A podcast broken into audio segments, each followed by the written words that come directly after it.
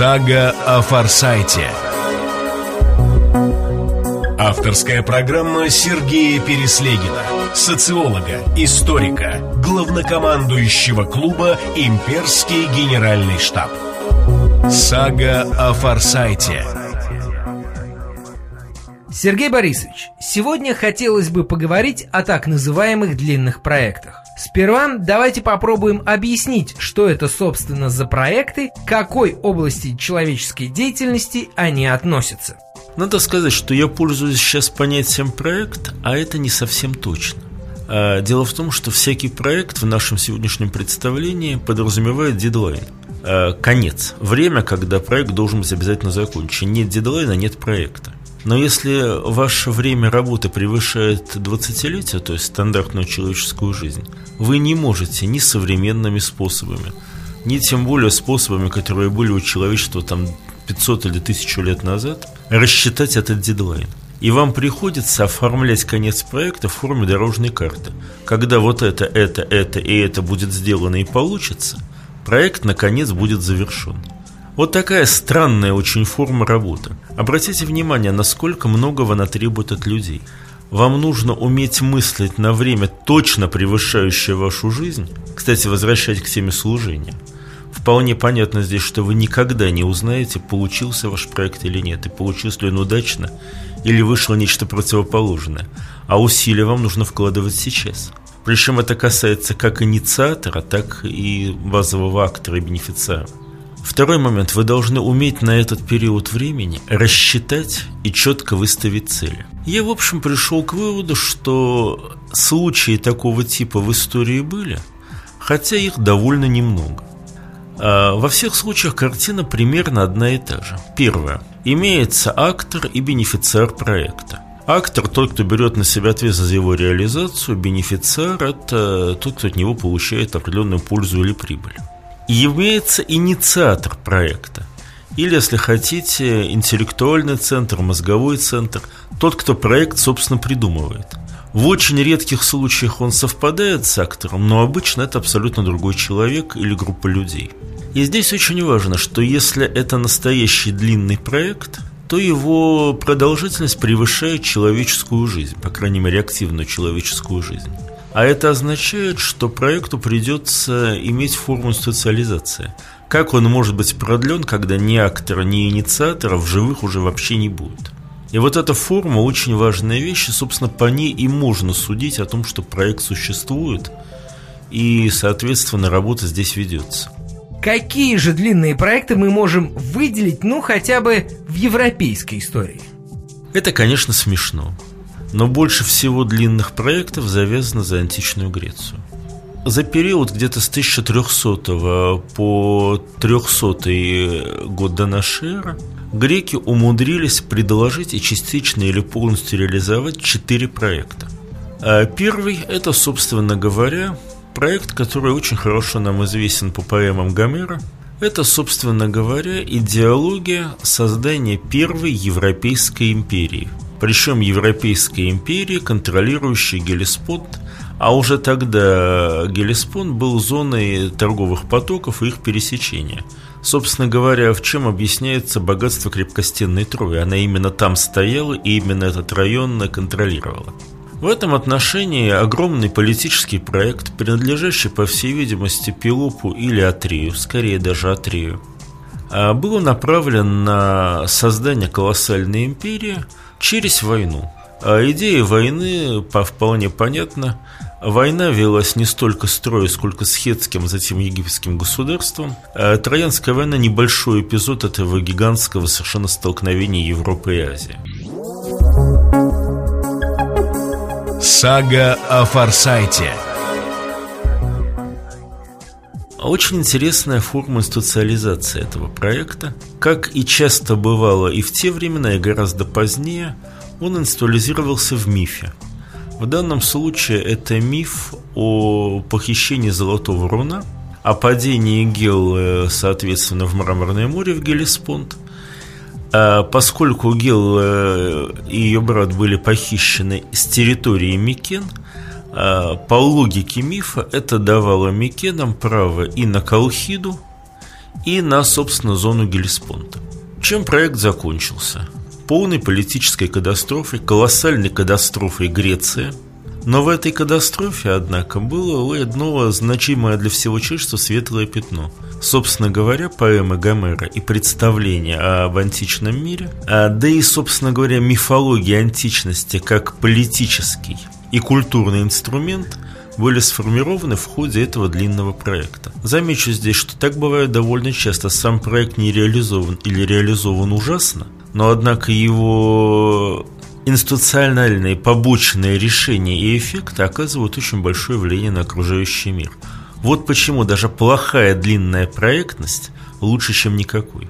Кстати, в то же самое время был другой альтернативный проект. Его часто связывают с именем Геракла – а для нас не очень принято считать, что боги мифологические герои вполне себе реальные люди, но для греков это было совершенно естественно, они эти вещи очень легко соединяли между собой. Это был противоположный проект колониальной морской греческой цивилизации, свободной греческой культуры и развитого мореплавания. Проект в конечном итоге был реализован, и, собственно, греческую империю в том виде, в котором мы ее знаем, этот проект и породил. Третий античный проект, кстати, того же самого периода, 13-12 веков до нашей эры, тоже античные герои, очень хорошо известные в мифологии, гораздо менее известные в истории, хотя историкам вполне известный. Проект Тезея. Тут вообще очень интересная вещь. Э, вспомни, если вы задаете вопрос среднеобразованному человеку, как жаловался Владимир Африканович Никитин, раньше это был пример, который прекрасно проходил в любом институте, а сейчас говоришь, ну вы-то, конечно, знаете ТЗ как античного героя, который победил Минотавра, и можно получить вопрос, а кто такой Минотавр, и кто такой ТЗ? Так вот, большинство людей, тем не менее, все-таки еще помнят этот миф, помнят миф о Тезе и Ариадне, о Тезе и Минотавре. Короче говоря, помнят и юного героя. Хотя реально его вклад в историю совершенно другой, даже в, исходя из мифологии. Тезей был создателем Афин и создателем афинского закона. Фактически он конструировал первый в истории человечества мегаполис, имеется в виду мегаполис не в значении гигантского города, а в значении особого полиса, играющего особую роль в жизни мира. Афины были полисом, но необычным. Но сверх того, Тезей додумался, а здесь очень момент очень важный, в тот момент так думать было очень сложно. Как понимались мир люди? Вот есть мой полис, есть его ближайшее окружение хора, а все остальное это места дикие. Там могут водиться чудовища и разбойники, но это не имеет к нам никакого отношения, мы вот здесь живем. И только Тесей сказал, что все, что не входит в другие полисы, должно жить по афинскому закону. После этого в Элладе исчезло представление о пустоши, в которой находятся чудовища, разбойники, и вообще непонятно, что происходит. И закон приобрела вся земля. Это, конечно, колоссальнейшая совершенно работа, и полисная структура мира была ТЗМ, собственно, и создана, она существовала тысячелетия, а в некотором плане существует и сегодня. Когда мы будем заниматься темой системы расселения и города, мы будем говорить о полисах довольно много. Что интересно, ТЗ, безусловно, не дожил до реализации своего проекта. Более того, а фактически в ходе э, беспорядков в Афине он был, в Афинах он был изгнан, и очень быстро погиб после этого. Почему, собственно говоря, в мифах не любят вспоминать о его политической деятельности? Как правильно заметил Эш Миштрхези, афинянам довольно стыдно. Они изгнали, строго говоря, убили основателя своего города. Поэтому, в общем, получилось не очень хорошо. Сага о Форсайте Будущее глазами очевидца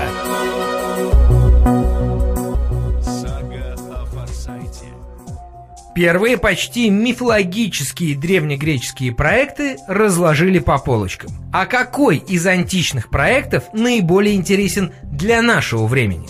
Это уже 4 век до нашей эры, это время Александра Македонского и Аристотеля. Мы когда говорили о культурных канонах, указывали, что с точки зрения Аристотеля, собственно, Александр был хоть и очень высокопоставленным, но рабом, руками Аристотеля. И, в общем, не так давно до меня дошло, какой же все-таки проект реально пытался притворить в жизнь Аристотель, используя такие руки, как Александра и Великую Македонскую фалангу. Сперва мне казалось, что Аристотелю была нужна Великая империя. ну, которую, собственно, Александр и создал. Потом, почитав его и поняв его картину мира, я понял, что Великая Империя для него это очень мелко, неинтересно. Он был не Атреем, он был Аристотелем. И вот я поставил себя на его место. Человек IV века, создавший современную тогда картину мышления – человек, создавший логику, научившийся работать не в мифологическом, а в логическом э, режиме, то есть доказывать те или иные вещи. Построивший систему классификации, научивший европейцев классифицировать, классифицировать правильно, разумно, по нужным параметрам, фактически заложивший основы ряда наук, начиная с физики.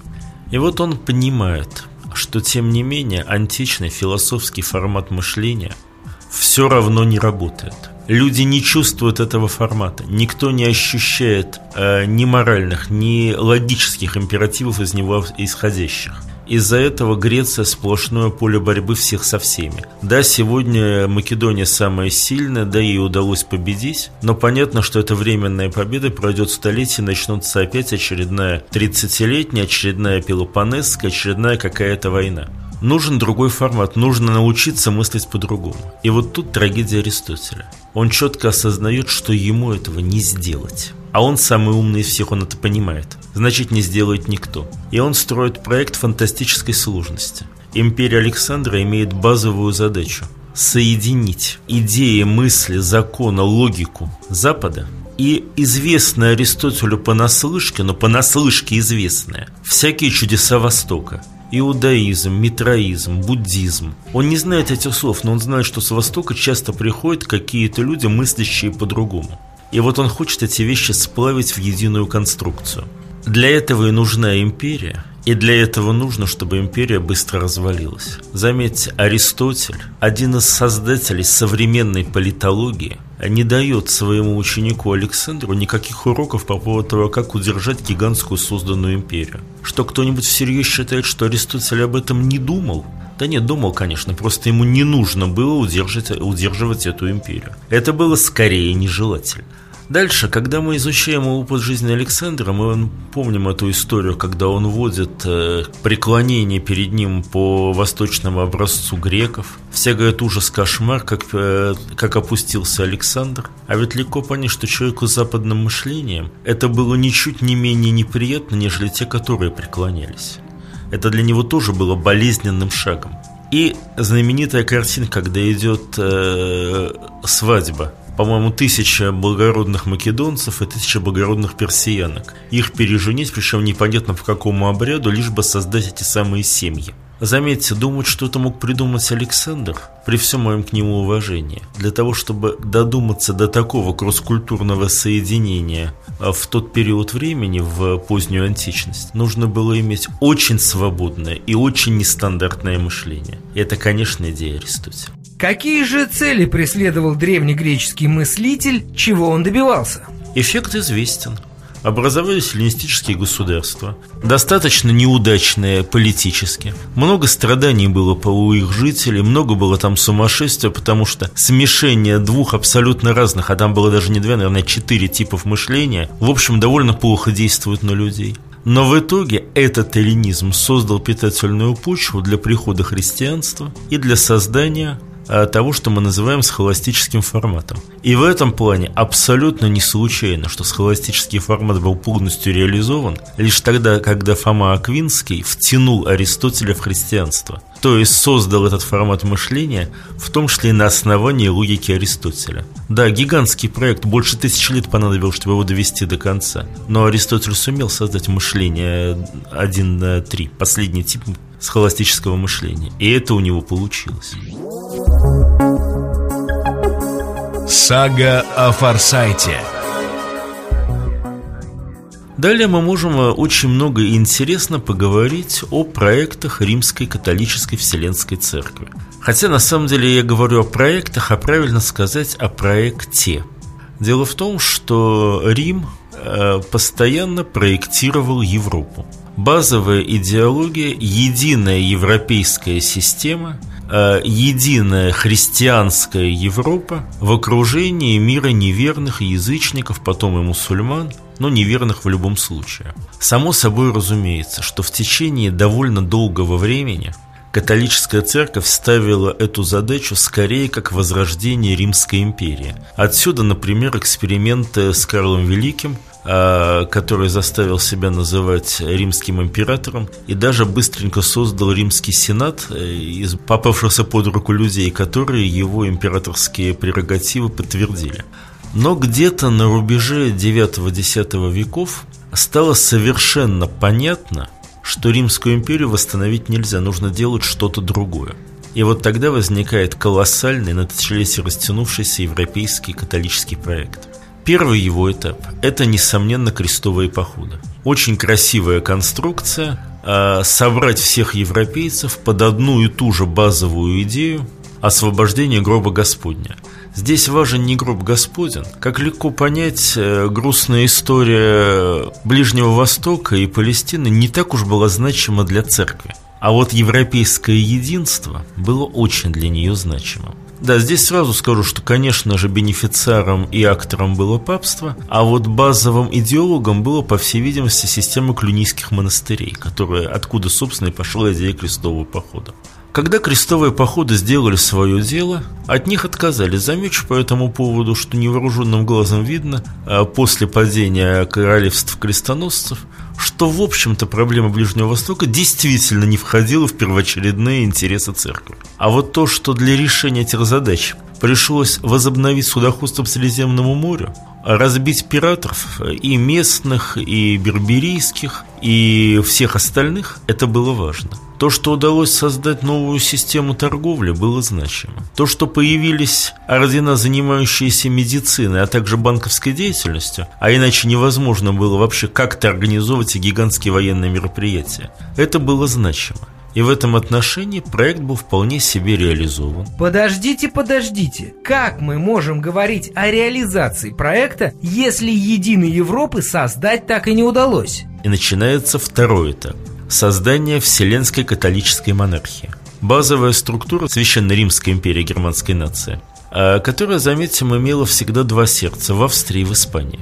И в этом плане создание Вселенской державы Филиппа II было, в общем, большим шагом в достижении и в реализации этого проекта, но здесь вмешалась ситуация с реформацией, и здесь э, вмешались принципиальные проблемы, связанные с отсутствием интеллектуального сопровождения проекта. Вернее, сопровождение это было, но оно осталось на клюнийском уровне, то есть на уровне X века, а век-то уже был XVI, и картина мира стала совсем другая.